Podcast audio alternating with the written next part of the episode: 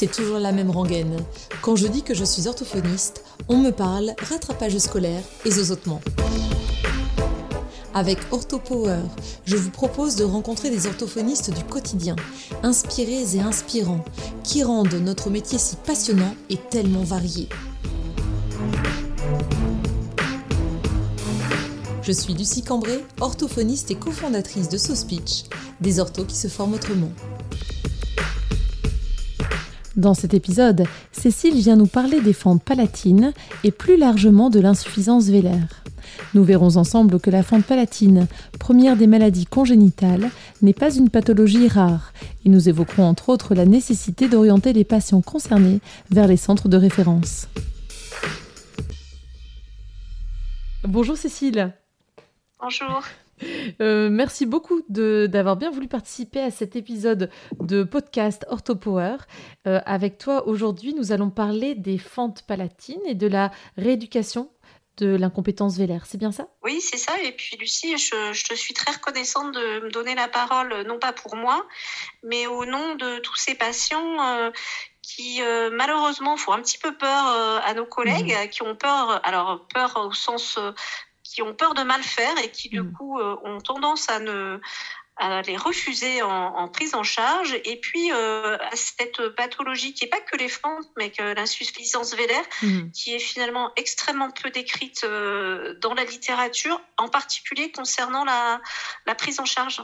Oui tout à fait c'est ça donc c'est vrai que c'était avec euh, bah, déjà ton nom était incontournable pour moi au niveau de ce, domaine-là, et puis c'était euh, euh, nécessaire qu'il y ait un épisode qui soit consacré à ce domaine, parce que je pense qu'en effet, on n'a pas suffisamment de, de, clés peut-être en formation initiale, mais peut-être que je me trompe, parce que finalement, je suis une vieille ortho, et formée il y a 18 ans, c'est un domaine qui m'a déjà intéressée, mais pour lequel je ne me suis pas encore formée, tu vois, de façon euh, complémentaire. Et je pense qu'il y a beaucoup de choses qui évoluent de par les, euh, les recherches euh, scientifiques, la littérature. alors, je suis sûre qu'on va en apprendre beaucoup dans ce domaine-là aujourd'hui. Est-ce que tu veux bien me dire, nous dire déjà comment tu travailles, où tu travailles, Cécile? Alors, en résumé, pour faire plus simple, je suis à mi-temps on va dire, euh, en hospitalière, mhm. à l'hôpital Necker au service de chirurgie maxillofaciale et plastique, qui est également le centre référence pour les fentes et les malformations faciales, puisque nous n'avons pas que des fentes.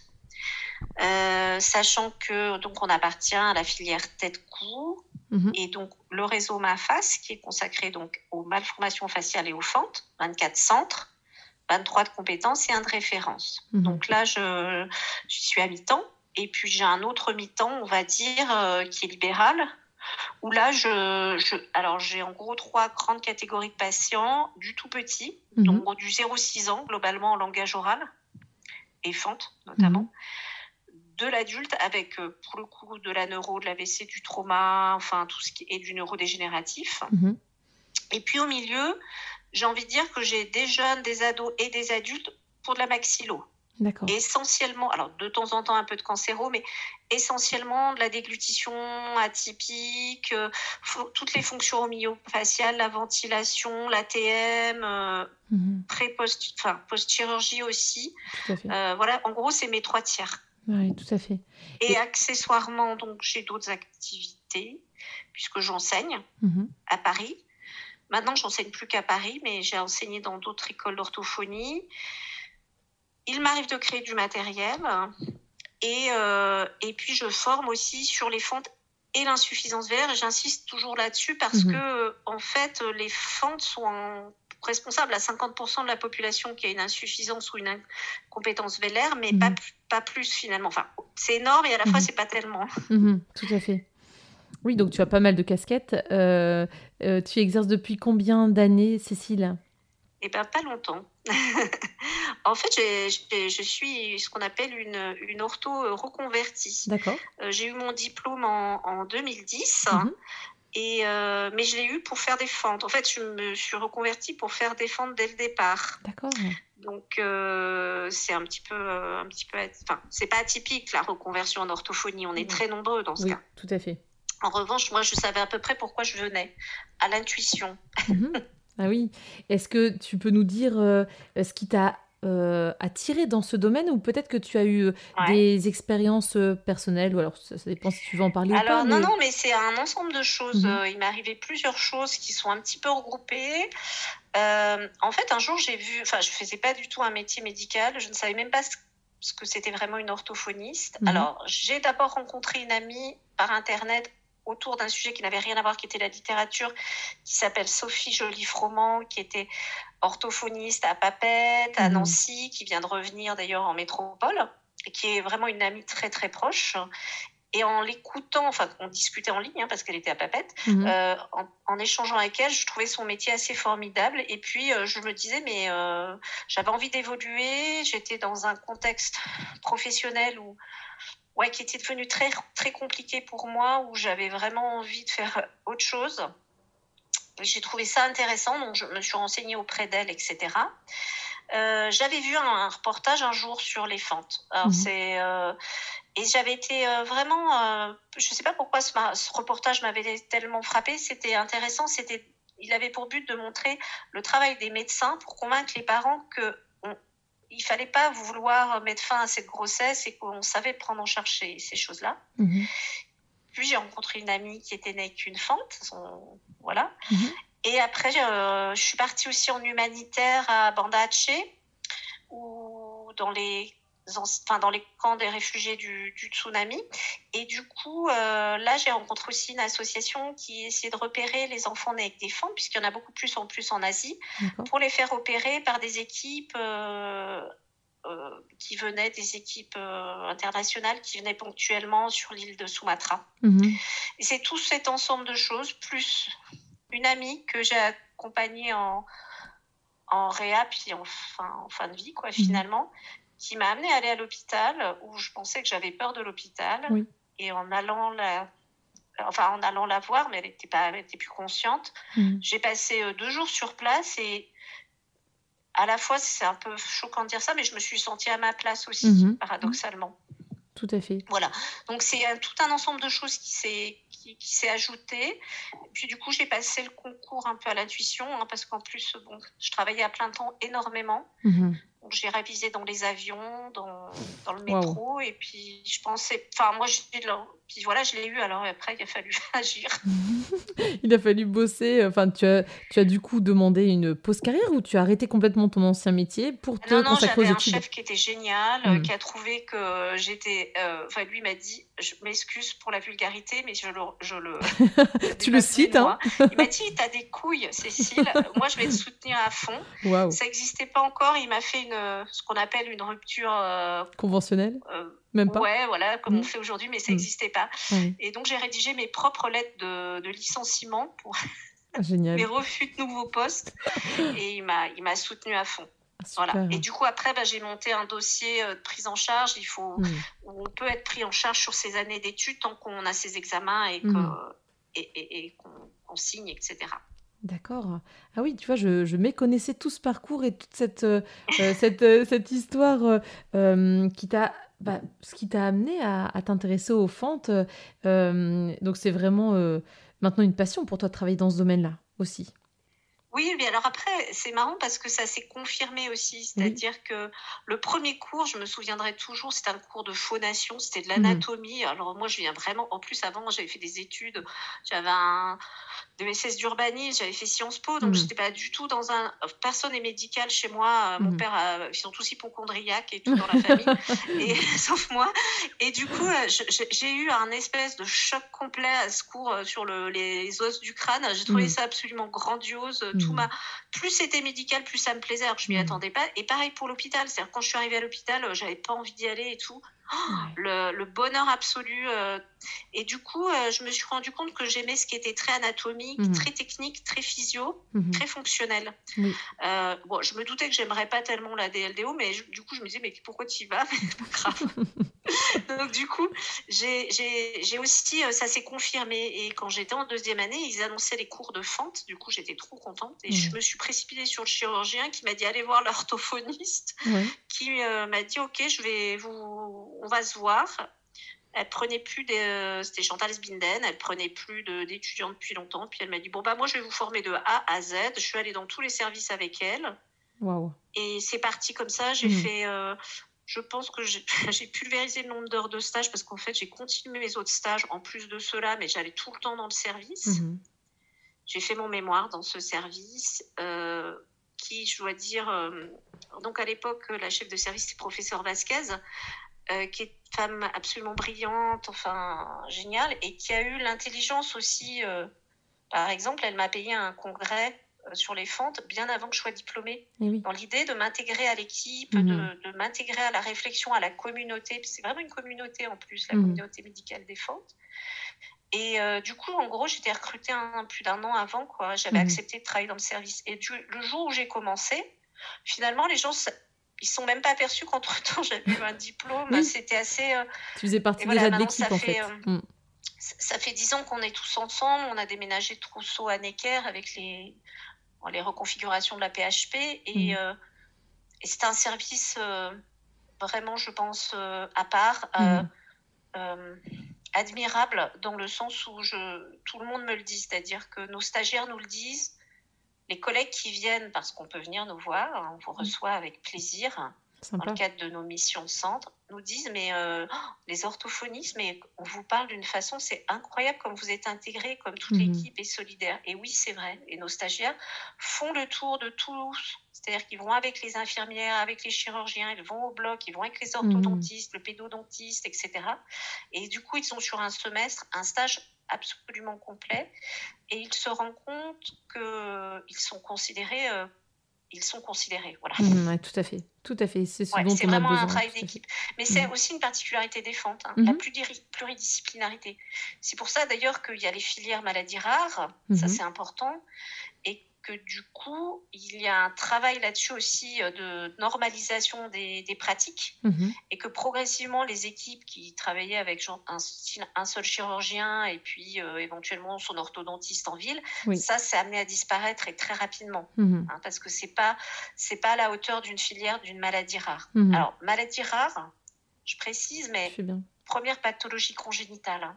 Ah oui je veux vraiment un truc que, je voudrais que tout le monde retienne, c'est ça. C'est hmm. quand on met un enfant au monde, c'est la hmm. première chose qui peut nous arriver. Hmm. Et ça, ça se passe dans les 11 premières semaines in utero. Donc c'est très très vite fait. Hein. C'est à peine enceinte euh, que, que, le bébé, euh, son destin est déjà là avec ou sans fente. Donc c'est vraiment pas du tout une pathologie rare. Hein. Europe, un sur, une sur 700 naissances environ. Donc évidemment que tout le monde, heureusement, n'ira pas chez l'orthophoniste, mais il y a mhm. un vrai boulot à faire là-dessus. Tout à fait.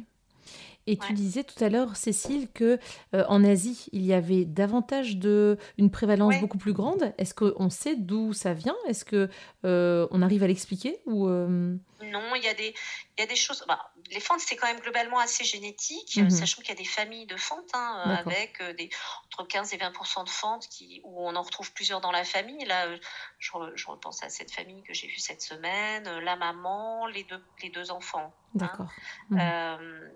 Donc, euh, on sait qu'il y a plus de fentes en Asie, mhm. plus en Europe qu'en Afrique. Mhm.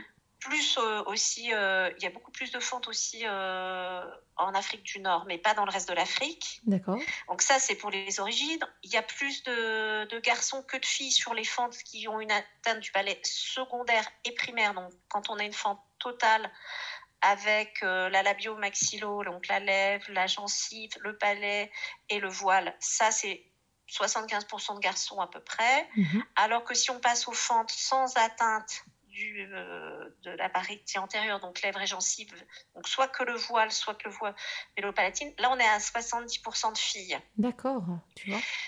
Et mhm. dans les fentes totales, unilatérales, soit gauche, soit droite, 80% à, droite, à gauche. Pourquoi? Ça, fait partie des choses qu'on n'explique pas encore aujourd'hui. Il n'y a pas tellement d'évolution. Autant euh, on travaille sur plein de choses, en maxillo, il y a des évolutions, comme tu disais très justement.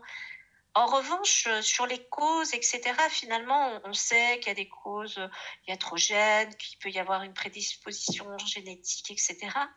Mais finalement, il n'y a pas d'évolution là-dessus et on n'a pas, pas réellement d'explication. Mhm, d'accord.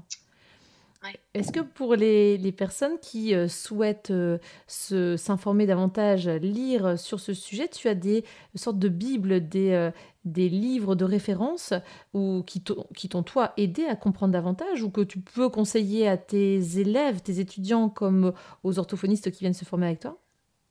Alors, j'ai envie de dire que ça dépend de quoi du public. Hmm. moi, j'ai quelques bibles entre guillemets.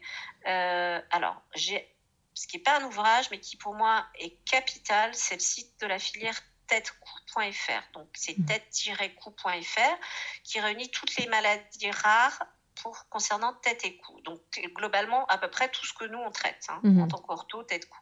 Donc dessus, il y a ce praton, par exemple, c'est pour les, les robins, mais sur l'aspect ventilation, alimentation, puisque pour la chirurgie, ils sont pris euh, en charge plutôt sur le versant des MAFAS. Donc MAFAS, c'est la filière fente et malformation faciale. Mhm. Pour moi, c'est un incontournable. D'abord, il y a des infos pour les familles, bien sûr, mais il y a surtout des infos comment contacter ces centres où tout est bien expliqué par centre, quand même 23, mhm. en, 23 en métropole et un à La Réunion. Mhm. Donc pour moi, ça c'est absolument incontournable.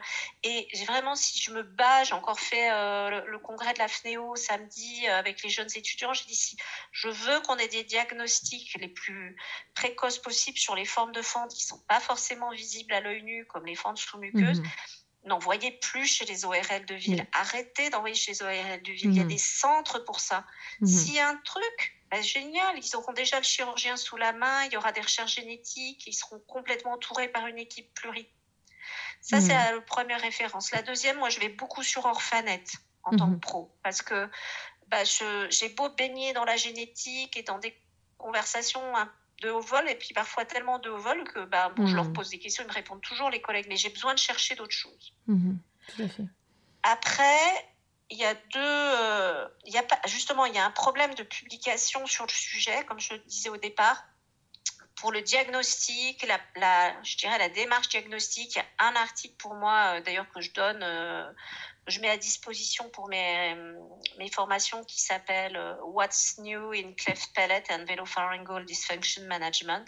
Mm-hmm. C'est une publication de la grande équipe de Pittsburgh paru en juin 2017 dans Plastic and Reconstructive Surgery. C'est vraiment le, c'est vraiment l'arbre décisionnel euh, de l'orthophoniste. Ah génial, très bien.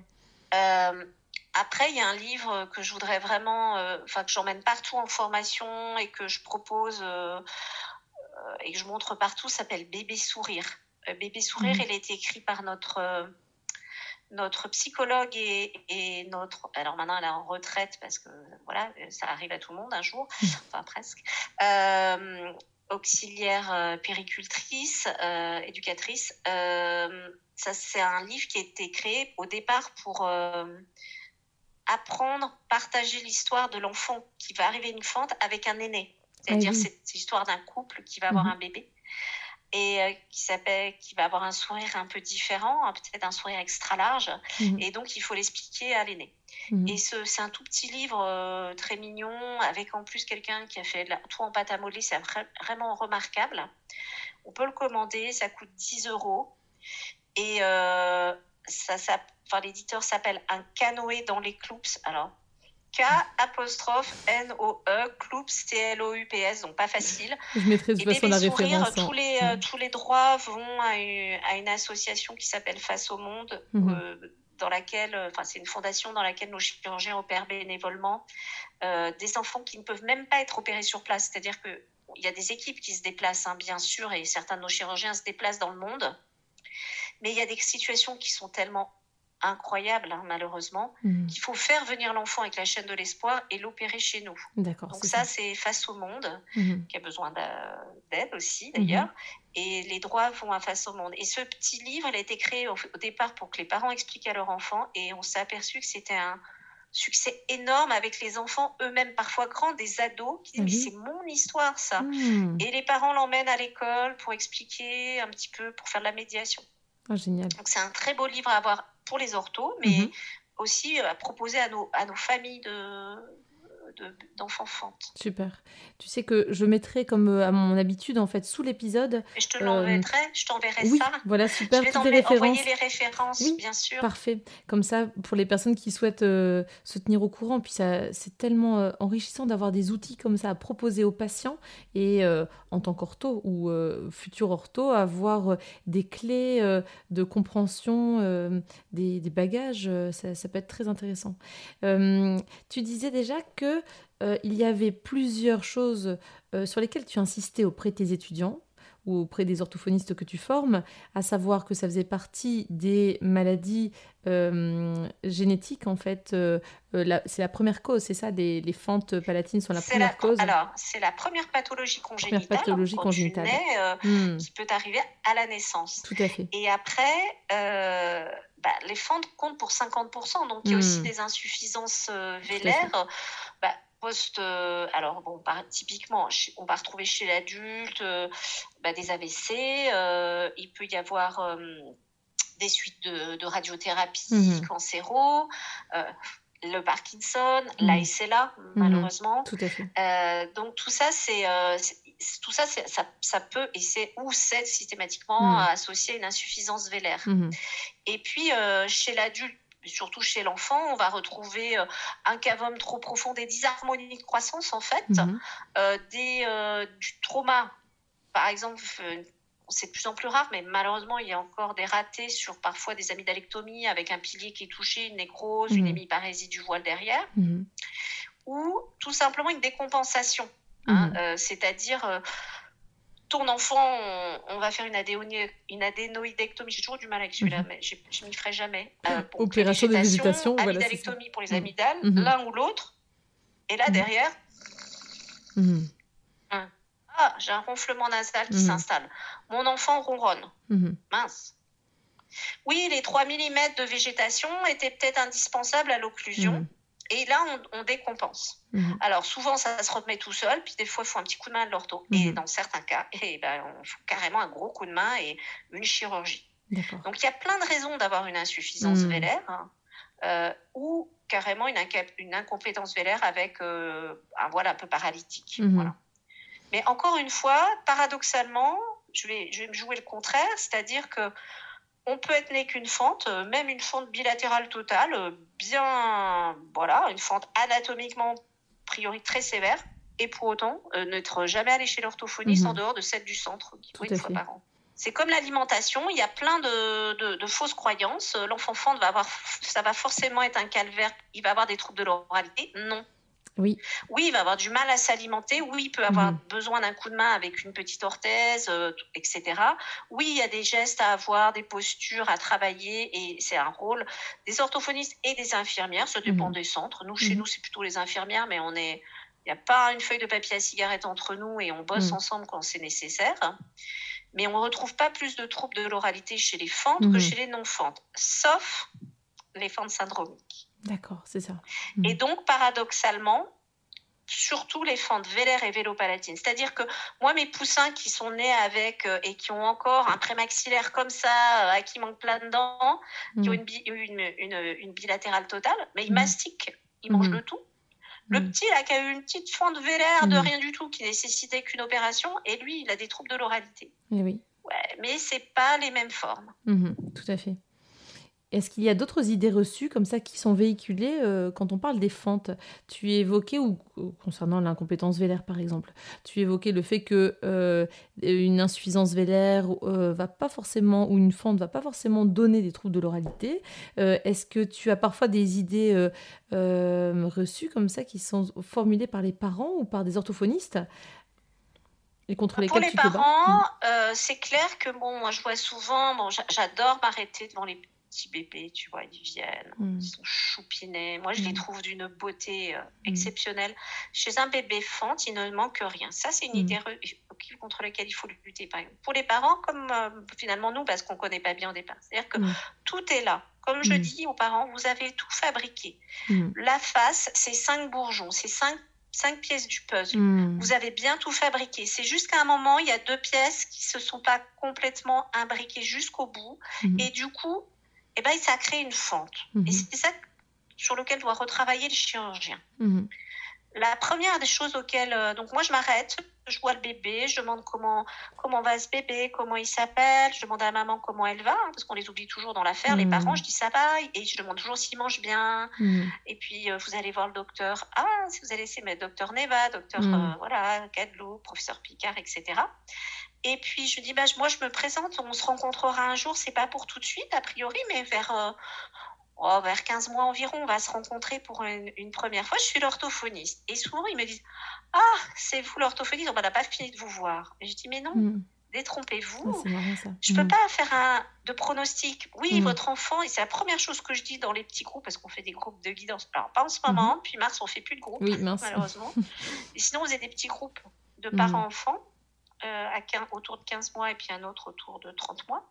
Et la première chose que je dis toujours après avoir nous être présenté, je dis toujours, ici, il y a des enfants qui iront chez l'orthophoniste un peu. Il y en a mhm. qui iront beaucoup, il y en a qui iront jamais, puis il y en a qui mhm. vont y aller pour un autre truc que la fente. Ou mhm. alors c'est ton frère ou ta sœur qui ira. Et, et, ça, c'est vraiment une idée reçue. Après, c'est vrai qu'ils sont un peu plus à risque euh, d'avoir un, j'aime pas dire un retard de parole et langage, je dirais plutôt qu'ils sont dans un décalage et un développement un petit peu atypique. Hmm. Maintenant, c'est vrai aussi que c'est des enfants qui peuvent avoir des troubles d'articulation, euh, waouh, quoi. Hmm. Donc, en gros, prenez des, prenez-les, ces enfants. C'est compliqué, des fois, l'articulation, mais c'est aussi avec ces, ces patients, entre guillemets, de l'extrême qu'on avance. Hmm. Parce que c'est ceux-là qui nous invitent à nous poser des questions autres, et alors après, du coup, euh, quand as un stigmatisme qui arrive tout simple, euh, ouais, c'est sympa le stigmatisme. c'est l'idée reçue de la, voilà, de, des orthophonistes, c'est ça va être trop compliqué, je vais pas savoir faire. Mhm. Alors que, et ça c'est atroce, par exemple, moi je les envoie parfois pour demander s'il y a un, bah, pour faire un bilan gros retard par, par, tu vois un bilan de langage oral classique. Oui. Parce que nous on fait pas ça à l'hôpital. On a 30 mhm. minutes bilan 30 minutes. Hein. Ouais. Donc moi, je teste la phonation. La chirurgie a-t-elle été euh, euh, est-elle suffisante? Ou est-ce que ça nécessite d'envoyer chez orthophoniste? Ou bien est-ce qu'on a besoin de rediscuter d'une chirurgie secondaire en équipe? Donc, c'est pas mon objet. Par contre, je vais essayer de faire un petit screening des noms, désignations, bien sûr, articulation spontanée, mm. répétition, et puis euh, examen au miroir ou au nasomètre. Moi, je ne peux pas savoir en une demi-heure si cet enfant a un retard de parole et langage, un manque de lexique. Je peux avoir des m'en rendre compte rapidement, mais pour certains, je ne sais pas. Or, je les envoie pour ça, alors que le voile, ils sont comme toi et moi. Il hmm. est parfait. Je sais que le voile est parfait, et on hmm. les refuse. Parce par, mes, au par départ, mes connaissances. C'est pour ça que j'ai monté les formations, parce que hmm. je me heurtais à des parents qu'on envoyait bouler, qui avaient, moi j'appelle ça la double peine, tu vois, la liste d'attente classique. Oui. Et en plus, quand tu annonces que tu as une fente, c'est ah bah non, en plus ça je sais pas faire. D'accord, ouais. Alors qu'au départ, c'était juste pour avoir un bilan euh, euh, classique en fait du langage oral, en fait. Ouais, Et il m'est arrivé de dire aux parents de pas dire que l'enfant est qu'une fente. Ah J'aurais dit, alors pour le vôtre, dites pas qu'il est une fente parce qu'en fait, un, ça se voit pas. Deux, si je dis, vous le direz une fois que vous serez en anamnèse, hmm. mais. Hmm. Et puis bon, en plus, je donne mon numéro, mon email, on peut, on peut me joindre, mais hmm. c'est terrible. C'est terrible. Oui, parce que ça fait vraiment peur, c'est ça, c'est ce que tu ressens euh, auprès de, enfin, de, l'expérience que tu as euh, en envoyant des, des, des parents. Euh, ça fait peur aux orthophonistes parce que méconnus, en fait. Il y a de la méconnaissance autour de ce domaine. Alors, ça rejoint ta, ta remarque sur l'enseignement. Hein, mm. Il n'y a pas assez d'heures. Mm-hmm. Je rappelle quand même que l'orthophonie est, est, née de Borel. Mm. Elle a créé ce job notre métier à toutes, euh, tous, pour mhm. les enfants fentes quand même, avant de faire euh, de la surdité et du bégaiement, par mhm. exemple. Mhm. Et du coup, c'est énorme quand même que cette pathologie, aujourd'hui, fasse quelques ans, on a même fait une recherche avec une étudiante, un stage de recherche là-dessus sur le nombre d'heures d'enseignement d'un centre à l'autre. C'est très, très variable. Ah oui, d'accord. Tu vois, je sais pas. Et puis le problème aussi, c'est qu'il y a une réduction des lieux de stage, comme dans toute. Euh, vu que tu vois, maintenant il y a 23 centres en France, globalement, si tu veux faire des fentes, il y a 23 endroits possibles, et encore faut-il qu'ils accueillent des, étudiants. Oui, c'est ça, tout à fait. Est-ce que tu as euh, des hum, recommandations pour les orthophonistes À part les lectures que tu évoquais juste avant, est-ce qu'il y a déjà des conseils que tu peux proposer, donner aux, aux orthophonistes qui auraient un peu peur de, cette, de ce domaine des fentes? Et de l'incompétence vélaire Alors, euh, plusieurs choses. La première, euh, votre patient, il est forcément suivi quelque part. Mhm. Appelez. Oui. Envoyez des emails. faut pas. moi, je me suis parfois dans la situation où c'est moi qui suis demandeuse hein, hmm. pour un patient qui n'est pas fente, qui n'est pas suivi dans mon service. Euh, appeler et, et, demander parce que parce qu'en fait parfois vous, vous, pensez que vous allez être forcément on va pas vous répondre. Je dis pas que toutes les toutes les toutes les bouteilles jetées à la mer arrivent hein. n'ai j'ai pas dit ça. Mais globalement nous dans notre service par exemple on répond. Hmm. on accueille. Demandez. Nous on accueille euh, n'importe qui qui veut assister au bilan de son patient ou faire une journée euh, pour observer notre travail bien, le bienvenu. Quoi. Enfin, vraiment, on reçoit régulièrement des collègues. Attends-toi à avoir pas mal de demandes à la suite de la diffusion de ce podcast. Il n'y a pas de problème, on demande que ça, nous, hmm. à, expliquer la, la, hmm. spécificité de notre travail. Hmm. Et puis, un conseil, euh, même si vous ne faites pas de fente, même si euh, vous, voilà, ouvrez les bouches. ok, en ce moment, c'est pas l'idéal, mais franchement, vous pouvez, si vous êtes complètement flippé, vous mettez une visière à votre patient, vous gardez votre masque. Hmm. Bon, moi, c'est clair que mes patients, ils n'ont pas de masque. Hein. Hmm. On leur fait poser. Et moi, j'en ai un. Mais je veux dire, euh, plus vous regarderez des bouches, hmm. plus le jour où il y aura un truc étrange, vous le repérerez. Parce que c'est en a plus on en aura vu. Il y a, quand je fais une formation, on regarde des bouches. Mettons qu'on soit 20, c'est le maximum euh, dans mes formations. Ben, on a 20 bouches déjà. Waouh Il y a des orthophonistes qui ont des luettes bifides, il y a des orthophonistes qui ont des, eu des fentes, il y a des orthophonistes qui ont des fentes sous-muqueuses, ça existe. Et elles mhm. sont ortho. Oui. Ce qui rejoint le fait qu'on peut être ortho avec une fente. Et de fait, c'est un petit peu. Euh, alors, ceux, ceux, qui ont pu suivre la formation Ostéovox comprendront ce que je veux dire. C'est plus tu touches ton de patient, plus tu, tu éduques ton, tes doigts. Mhm, tout à fait. Plus, plus on, il faut, plus on en voit, plus on repérera après facilement mhm. les dysfonctionnements. Mhm. C'est vraiment ça. ça, c'est hyper important. Et le bilan de la, bilan de la, la, compétence vélo-pharyngée doit se faire pour tous les patients. Et quand je dis tout, même celles qui font de la DLDO. Pourquoi? Parce que vous allez regarder dans sa bouche. Celui-là, il est 10. Ah ouais, il est mhm. multidis. Hein. Mhm. Vous êtes sa quatrième ortho. Euh, il, il, est il, est suivi depuis l'âge de 3 ans, etc. Ah, et puis vous, enfin, vous ouvrez la bouche de cet enfant. Vous êtes peut-être la première, malheureusement. Et vous dites, tiens, il a une huette bifide. Tiens, vous ou alors vous voulez passer son, le miroir et vous dites, oh, bah c'est marrant, il a, une, il a une déperdition nasale qui s'entend pas, mais il a quand même une déperdition nasale. Mhm. Ah ouais si ça se trouve, c'est une microdélétion 22q11. Mhm. C'est un syndrome génétique. Et là, euh, bah là, on a une sacrée explication au fait qu'il est multidis, tu m'étonnes. Tout à fait, tout à fait. C'est vrai que j'aurais pas fait le rapprochement, tu vois, j'aurais pas euh, forcément. Alors, il faut pas... le faire pour tous. Tu fais bien de le préciser. J'ai pas beaucoup de patients en, langage écrit, langage oral, j'avoue, parce que là, j'ai l'impression que de plus en plus avec euh, les domaines que que que je prends en soin, que je prends en charge, euh, j'ai l'impression d'avoir davantage, comme toi, des gros domaines. Alors, on peut pas dire qu'on est spécialisé, mais dans la pratique, euh, j'ai de moins en moins de cas de langage écrit et langage oral, en fait. Mm. Mais c'est vrai que, tu vois, ce rapport entre, ben oui, peut-être qu'une cause euh, génétique peut expliquer pourquoi cet enfant il a tant de retard en langage écrit et que finalement le simple fait de faire ouvrir la bouche peut nous aider à, à, orienter un diagnostic, en fait. En tout cas, pousser des recherches euh, à ce niveau-là. Ouais. Mm. C'est le syndrome sur lequel j'insiste le plus en formation. Ouais, tu vois. Parce que euh, il y a énormément de, de, de, microdélétions dans nos cabinets, puisqu'on est forcément la. Enfin, c'est une population typique euh, mm. des cabinets d'orthophonie. Et qu'il il y a quand même une errance de diagnostic euh, sur hmm. les maladies rares d'environ 4 ans, ça veut dire qu'il y en a qui sont un paquet diagnostiqués à la naissance, ça veut dire qu'il y en a quand même un paquet qui ne le sont pas. Et effectivement, comme toi, je ne fais pas du tout d'apprentissage, de choses comme ça, mais dans les gens que je forme, il y en a qui ont une énorme, euh, hmm. bah, qui, ont, qui, en font beaucoup. Euh, et, c'est vrai que, par exemple, des fois, je monte, quand je monte les photos des patients, ils me font oh, Ah, mais c'est vrai, c'est incroyable, ils se ressemblent. Mhm. Ah, bah, puis alors là, a il n'y a pas une information, il n'y en a pas un qui dit Ah, mais ça, je suis sûre que c'est mon patient un tel. Oh, mhm. qu'ils ont encore ou qu'ils n'ont plus. Mhm. Et j'ai très, presque à chaque fois. Alors, c'est assez intéressant les formations, parce que je ne me rappelle pas une formation où il n'y avait pas un ou une ortho concernée dans sa famille ou son entourage par une fente. Eh bien oui, parce que première pathologie congénitale.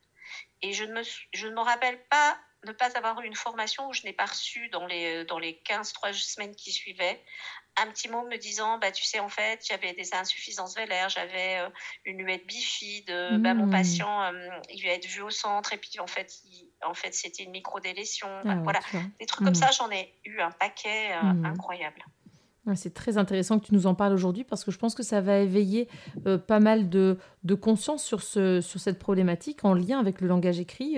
pourtant, au départ, apparemment, euh, si éloigné, mais finalement tout à fait en lien. Tout à fait. Et puis ce qui est important aussi, parce que ça je l'ai en vidéo, je peux le prouver. mais je te crois sur parole. quand j'ai fait le DU, enfin quand on a monté le DU de fente avec l'université de Strasbourg, euh, c'est un DU euh, prise en charge des fentes qui est totalement en ligne depuis deux ans en fait, donc bien hmm. avant le Covid. Donc il a été pensé en ligne. Là c'est plus de 30 heures de, de, formation sur les fentes. Et j'ai fait des, il y a des interviews, etc. Et j'ai interviewé justement une de mes collègues, le docteur Neva, et je lui disais euh, que aussi euh, souvent euh, nos collègues ne nous contactent pas parce qu'ils ont peur, soit, alors elles pensent qu'on a, on a un an d'attente comme dans tous les centres de référence du langage, voire deux ans, mhm. soit elles ont peur d'être ridicules en envoyant un patient pour rien.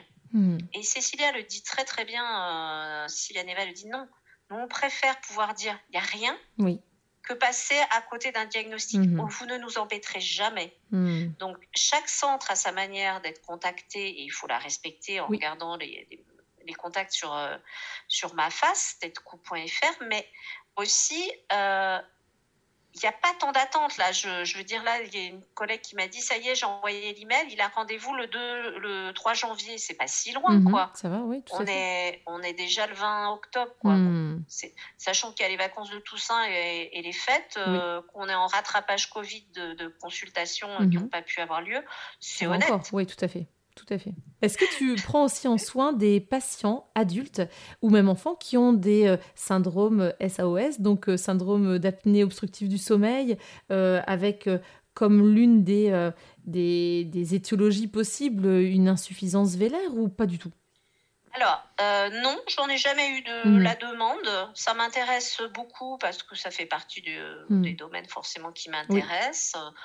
Le, le, SAOS, en fait, par contre, c'est vraiment une question ultra importante pour moi dans les bilans. Hmm. C'est-à-dire, je vais vraiment essayer de dépister ça. Euh, euh, et là, je, vraiment, je, je, l'écris dans mon compte rendu qu'il faut une polysomnographie. Euh, ouais, c'est hmm. très, très, très important. C'est, enfin, les, on, pour rappeler les, les, les bases, hein, fatigue au réveil, mmh. cerne, sueur incroyable, sieste prolongée l'après-midi chez certains enfants, instabilité motrice, ah oui, mhm. on bouge pour pas se rendormir, mhm. euh, cauchemar, respiration buccale, l'enfant que vous retrouvez à l'envers systématiquement, enfin, mhm. respiration audible aussi. Euh, non, non, c'est vraiment, il y a beaucoup de choses. Par contre, je prends aussi des adultes. Euh, ouais, j'aime beaucoup les adultes, en, que ce soit pour la déglutition. Il n'y a pas d'âge pour être éduqué. Mmh, Et puis en fente aussi. Mais alors, généralement, l'adulte fente, euh, c'est la séquelle de fente très, très lourde. Il faut se dire aussi, bon, après, moi, je sais que j'exerce à Paris, hein, c'est un petit peu mmh. particulier, c'est-à-dire que bah, Paris, euh, c'est l'immigration, c'est. Mmh. Bon, voilà, on a une population très particulière on a des migrants, des gens qui migrent euh, mhm. pour leurs enfants, pour les faire soigner. Mhm. clairement dire les choses. Hein. Moi, je connais parents qui sont traversés l'Asie et toute l'Europe pour amener faire soigner leurs enfants. Mhm. Euh, mais c'est aussi des adultes qui, plus grands aussi, migrent en France pour être pris en charge avec des séquelles euh, d'opérations de fente terribles. terribles. Donc, on a une consultation dédiée à l'adulte, séquelles de fente, une fois par trimestre à la pitié salpêtrière euh, avec euh, le chef de service euh, qui est Chloé Bertolus, professeur Bertolus, mon chef de service, professeur Picard, et mhm. moi-même. Moi, je viens, et là, j'apprends énormément aussi. Mais c'est, mhm. c'est, parfois, les séquelles chez l'adulte, c'est, c'est terrible. C'est terrible, ouais. Ouais.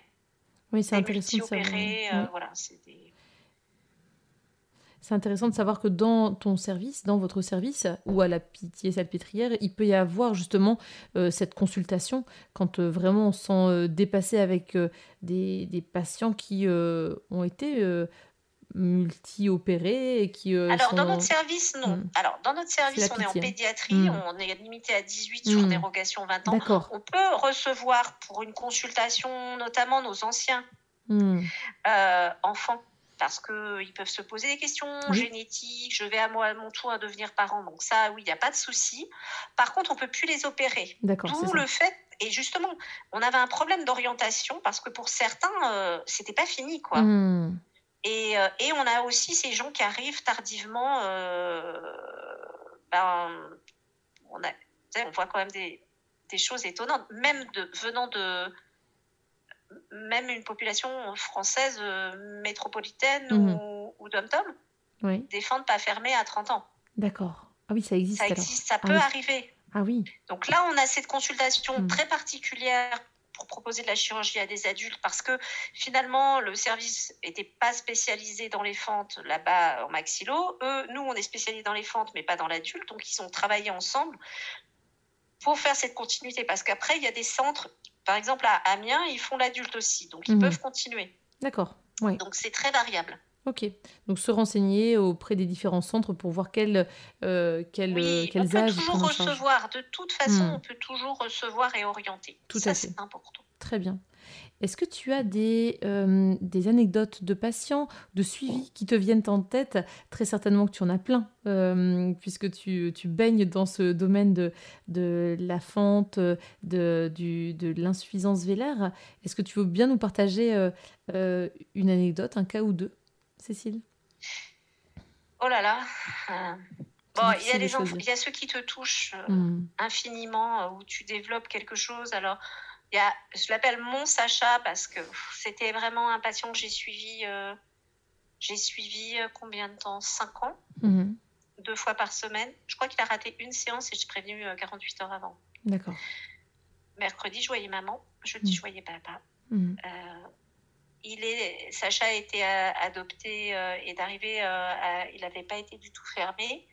Et il avait que des coups de glotte ou pas de son. Enfin, c'était mm. un, c'était vraiment, euh, c'était un chantier. Et euh, ce que je retiendrai de cette histoire, en dehors de, de la relation euh, magnifique de, enfin, de cette famille déjà à la base, de la relation avec Sacha et ses parents, que je vois encore maintenant que je ne le suis plus d'ailleurs parce que je le mm-hmm. vois finalement encore à Necker. Mm-hmm. C'est, c'est que dans dans ces grands moments de doute, et Dieu sait si j'ai eu des doutes, euh, parce qu'en plus, je, je vraiment, enfin, je sais que c'est pas forcément l'image qu'on renvoie, mais moi, je suis dans un doute constant. C'est les parents mais oui, Cécile, vous inquiétez pas, on savait, on savait que ce serait compliqué et on s'attend pas à ce que ce soit parfait. Mhm. Et ça m'a, ça m'a, et en fait, en l'occurrence, il s'est débrouillé très, débrouillé très, très bien. Mhm. C'est, euh, ça, ça m'a beaucoup aidé et, euh, et c'est un petit garçon euh, qui m'accompagnera toujours parce qu'on a fait beaucoup de vidéos ensemble.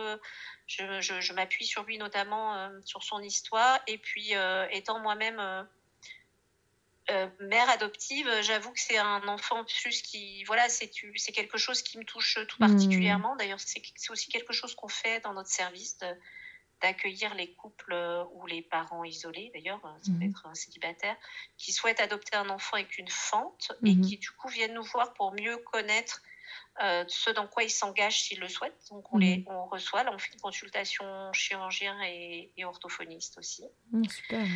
Donc, on en fait des choses un peu différentes. Et, et, sinon, ben, en ce moment, je, je, je, suis un garçon dans notre service qui est arrivé un petit peu tardivement, vers l'âge de... Bon là, il a 16 ans. Euh, il est arrivé vers l'âge de, de 12 ans. Mhm. On va dire que la première fois que la chirurgienne l'a vu, il était vraiment au bord du suicide, ce moment. Il, venait, il arrivait d'Algérie avec son papa. Mhm. Et là-bas, ils, ont, ils étaient sur le point de lui enlever le prémaxillaire. Et, enfin, il n'y avait rien. Mhm. Il y avait tout, tout à faire. C'était inintelligible le visage, bon, vraiment. Et euh, il est multi-opéré, il souffre encore beaucoup, il est beaucoup suivi au niveau psy. je, moi, je le suis au, cabinet, je travaille beaucoup en ostéovox avec lui. Hmm. Euh, là, en ce moment, sur ses cicatrices, pour essayer justement d'enlever les adhérences et les brides, hmm. mais aussi euh, juste relâcher son visage, lui hmm. le réconcilier avec mes doigts, enfin, juste lui apporter de la détente aussi. Oui.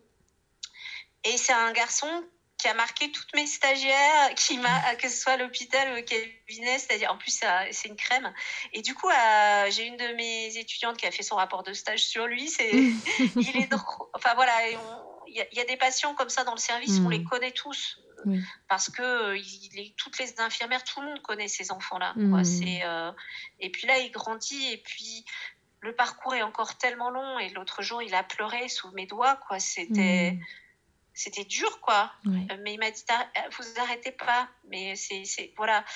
Et, euh, et ces, ces passions-là aussi, aussi, parfois, on leur dit au revoir, c'est la dernière fois. Mhm. Et, et c'est, fou, quoi. Moi, j'ai une admiration sans fin pour mes, mes collègues chirurgiens et, infirmières aussi, enfin, mhm. toute l'équipe.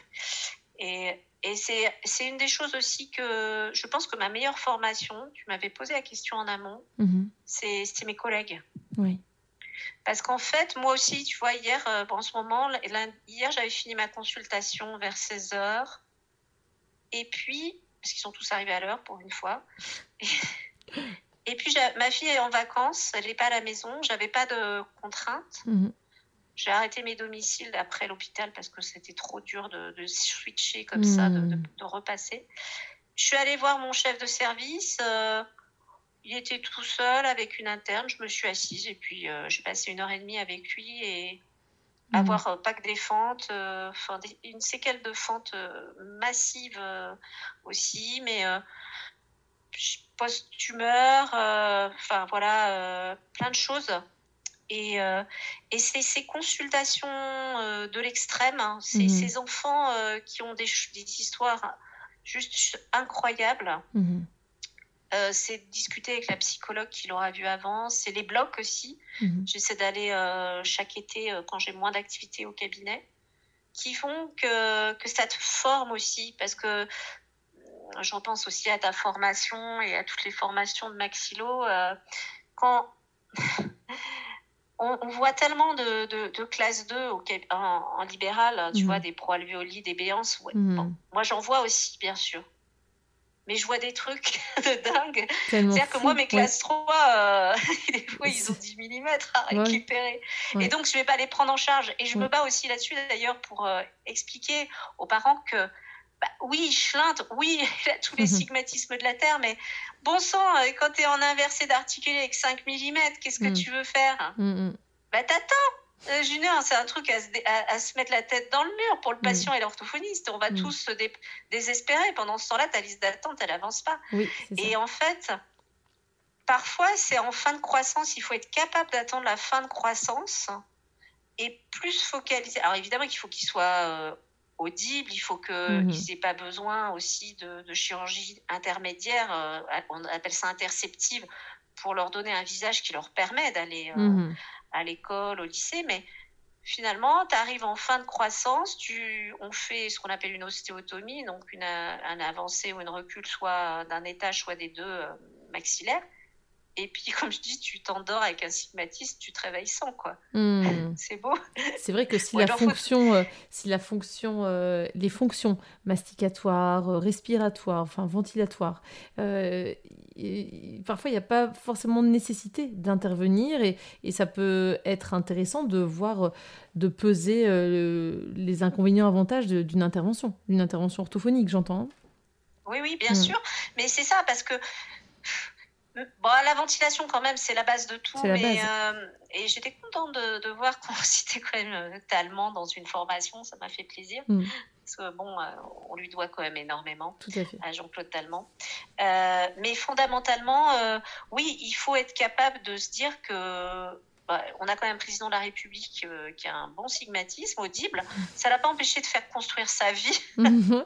ses projets, euh, voilà, réaliser, mhm. je pense, ses rêves, en tout cas ses ambitions, mhm. euh, quel que soit le jugement qu'on peut porter sur, sur lui, son action.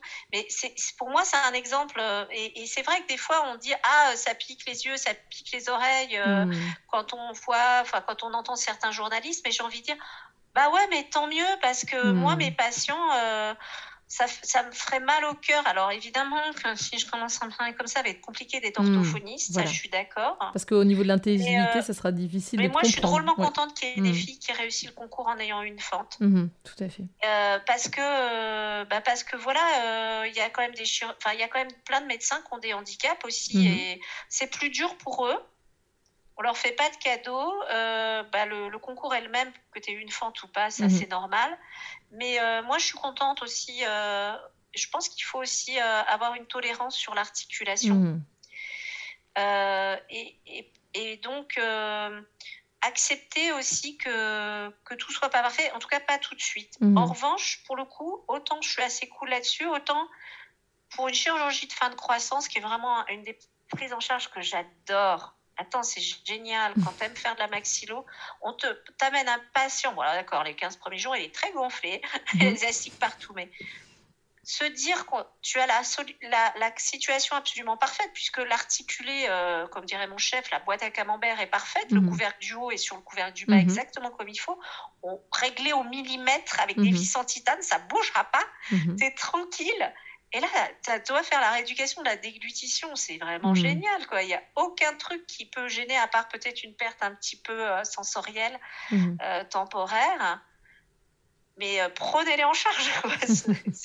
Et nous, encore une fois, on se heurte à ça. Des hmm. patients, ils ont été opérés 10 fois, ils ont 18, bon, 16 ans plutôt les filles, 18, 20 ans les garçons.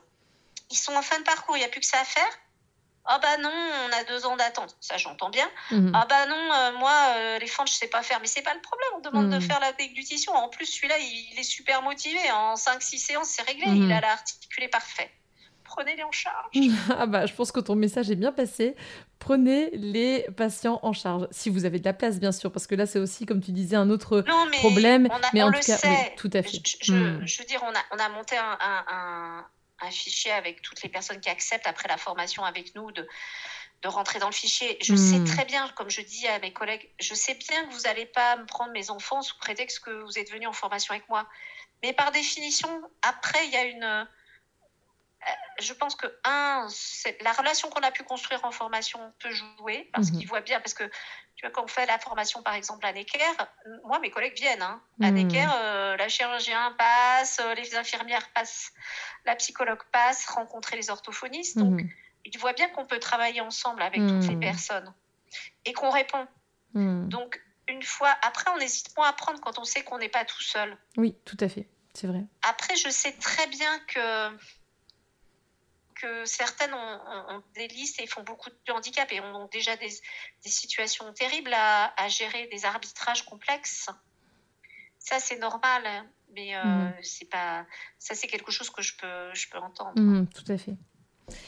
Pour terminer, Cécile, est-ce que tu aurais une idée de, euh, euh, d'un super pouvoir de l'orthophonie ou de l'orthophoniste?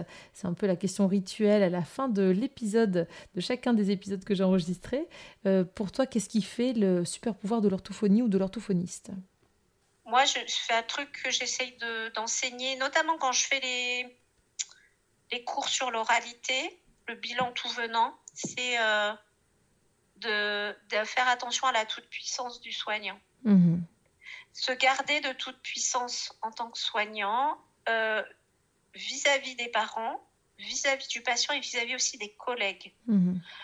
Moi, j'ai souffert énormément des yaka faucons euh, dans une période de ma vie quand, quand j'essayais de justement de quand on attendait d'accueillir notre enfant. Mhm ouais, t'as qu'à faire ci, t'as qu'à faire ça. Ah, monsieur, ben, eux, pourquoi ils y arrivent et toi, t'arrives peut-être toujours pas, ton enfant, il est toujours pas arrivé. Mhm.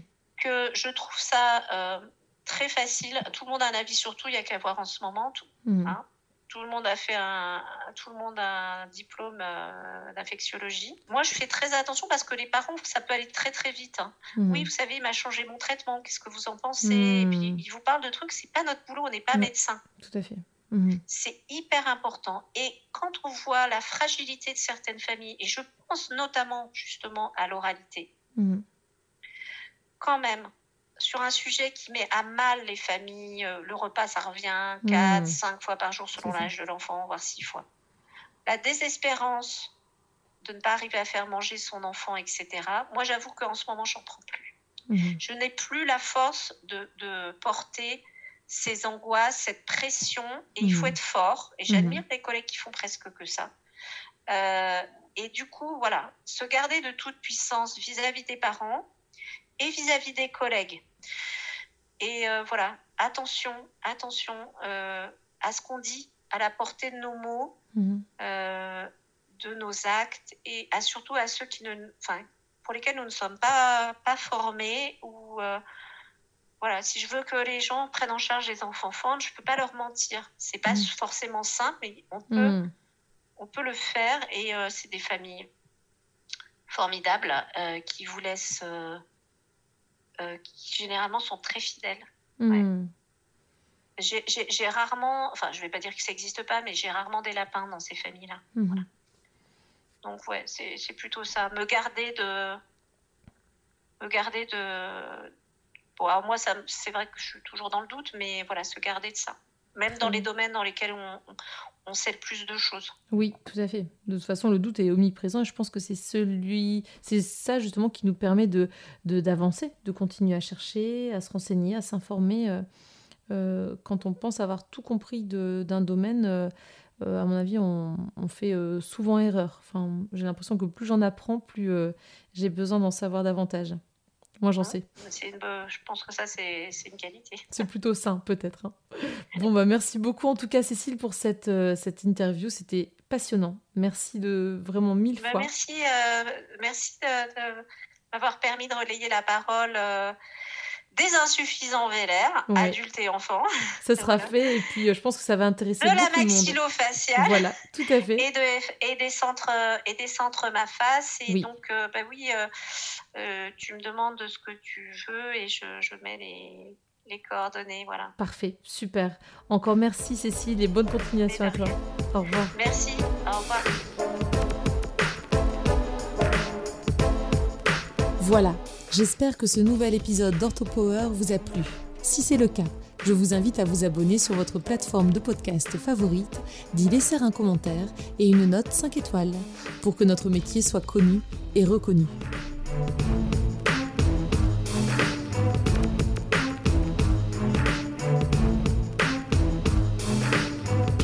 OrthoPower